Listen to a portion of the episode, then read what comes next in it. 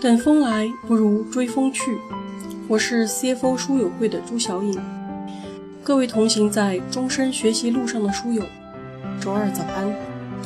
今天是小颖陪伴你的第一百八十三天。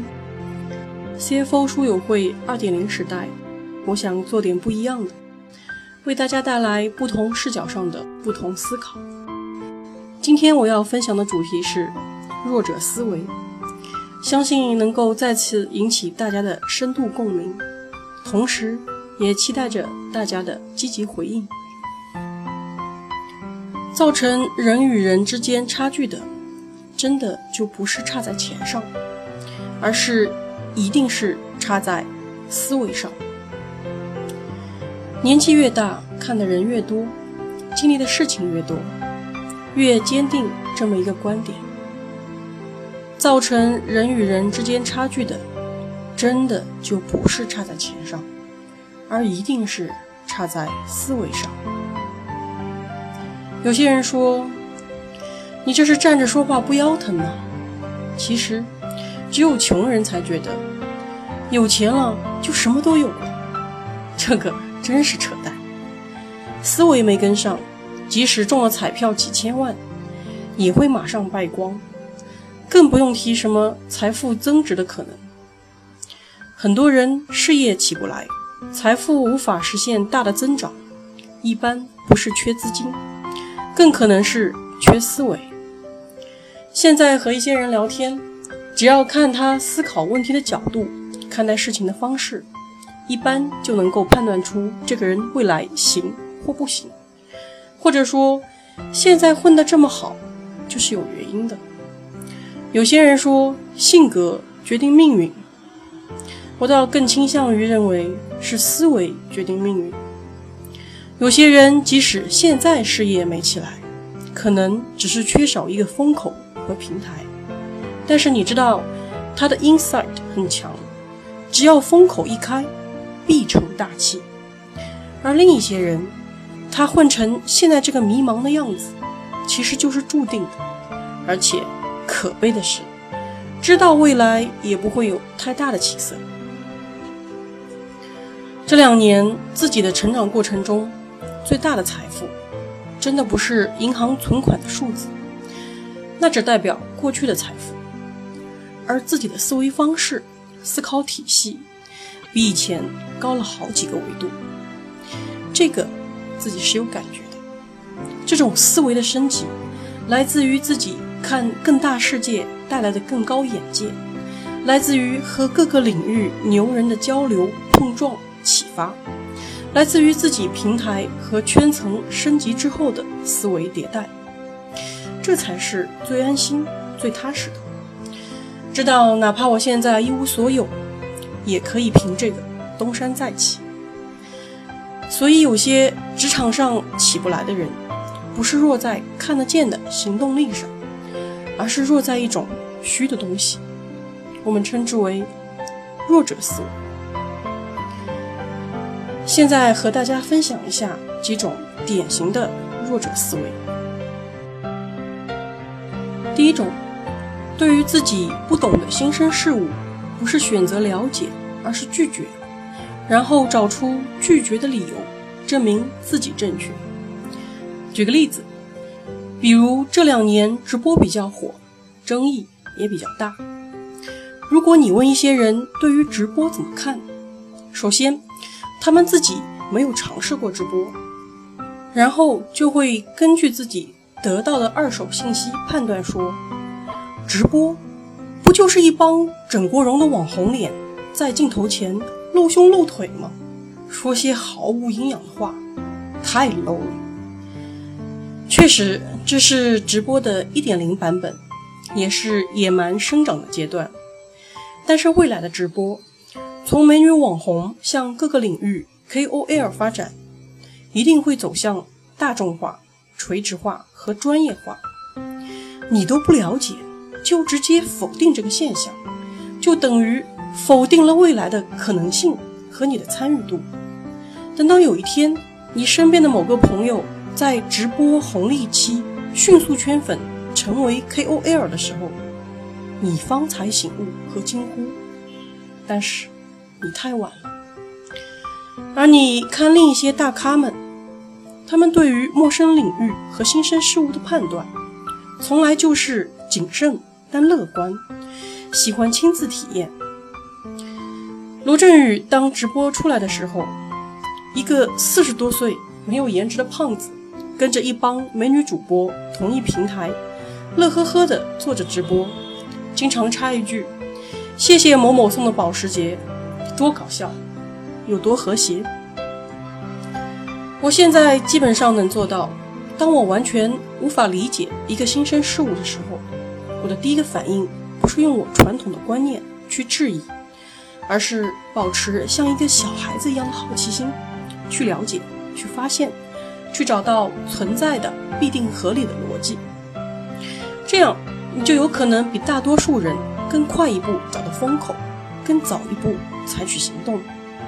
而弱者思维的人，永远都只能活在现在，而无法拥拥有未来，因为陌生的未来才是现在，而你熟悉的现在已经成为过去。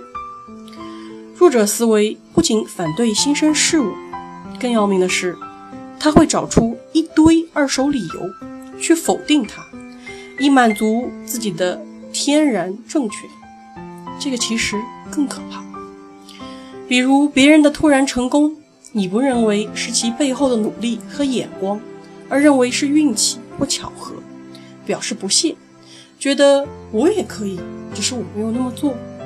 这就是弱者思维。当新生事物和大脑原有的思维产生冲突，做否定的结论实在太容易了。意味着大脑可以不走出舒适区，还是可以惬意的走原来的路。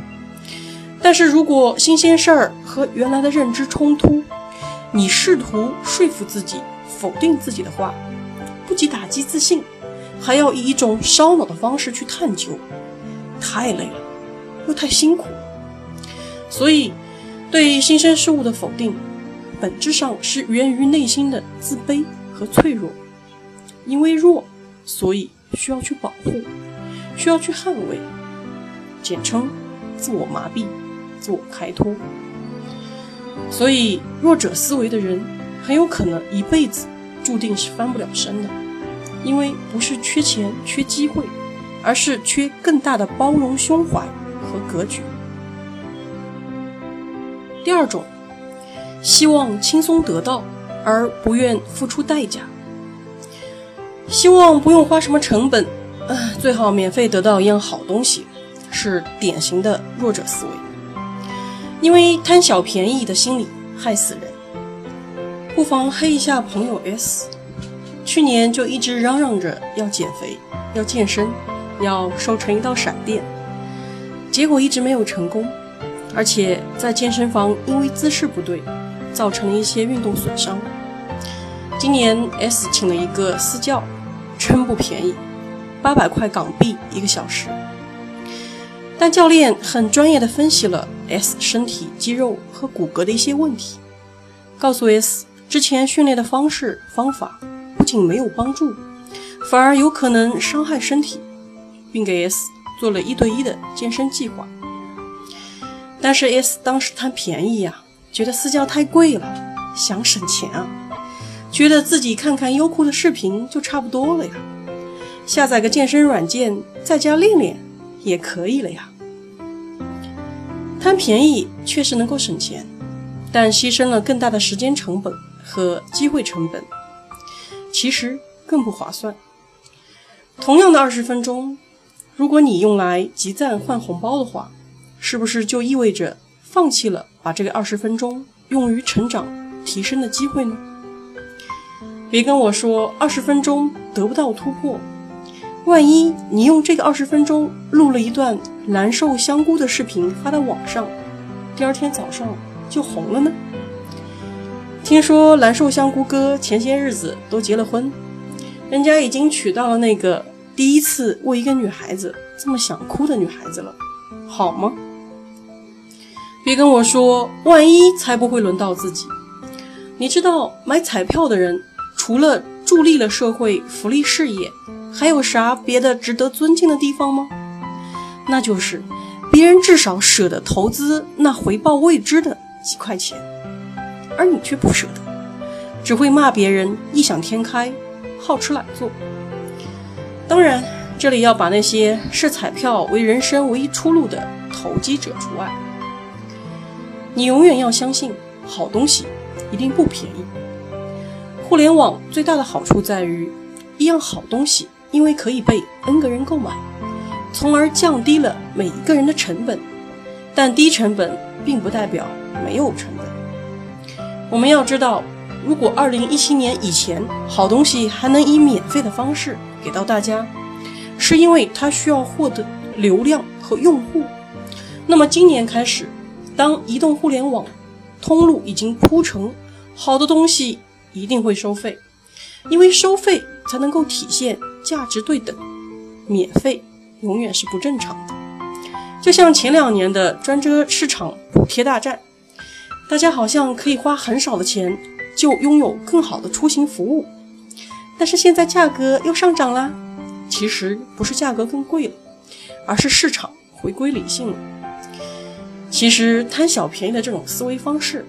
本质上也印证了一个人的性格是属于索取型人格还是付出型人格。弱者一般都是索取型人格，因为害怕失去，希望得到更多，便不断攫取；而强者一般是付出型人格，知道自己精神的富有，更包容，更懂得感恩，更愿意创造一些新的东西给别人。世界便逐渐转移到他们的手上，而哪一种人更受欢迎，更容易让大家愿意帮助他成功，其实大家心里都有数。所以到最后，强者越强，弱者越弱。其实弱者思维还有一些典型的症状，篇幅有限，这次我们先聊个上篇儿，下篇儿呢留着下次再聊。别总把时间花在抱怨，我好迷茫啊，或者求助，下个风口在哪里了？其实风口一直都在，一直在呼呼的吹，只是你自己的思维屏蔽，人为的挡住了吹向你的大风。所以，与其羡慕外面的可能，不如先从改变自己的方式开始。谨以此文献给在 CFO 俱乐部门口观望踟蹰，到底是选择入学还是入会的你们，跨进来或者不跨进来，我们都在这里，不离不弃。关注 CFO 书友会，让我们一起腹有诗书气自华。我是朱小颖，你若回应，我必优秀。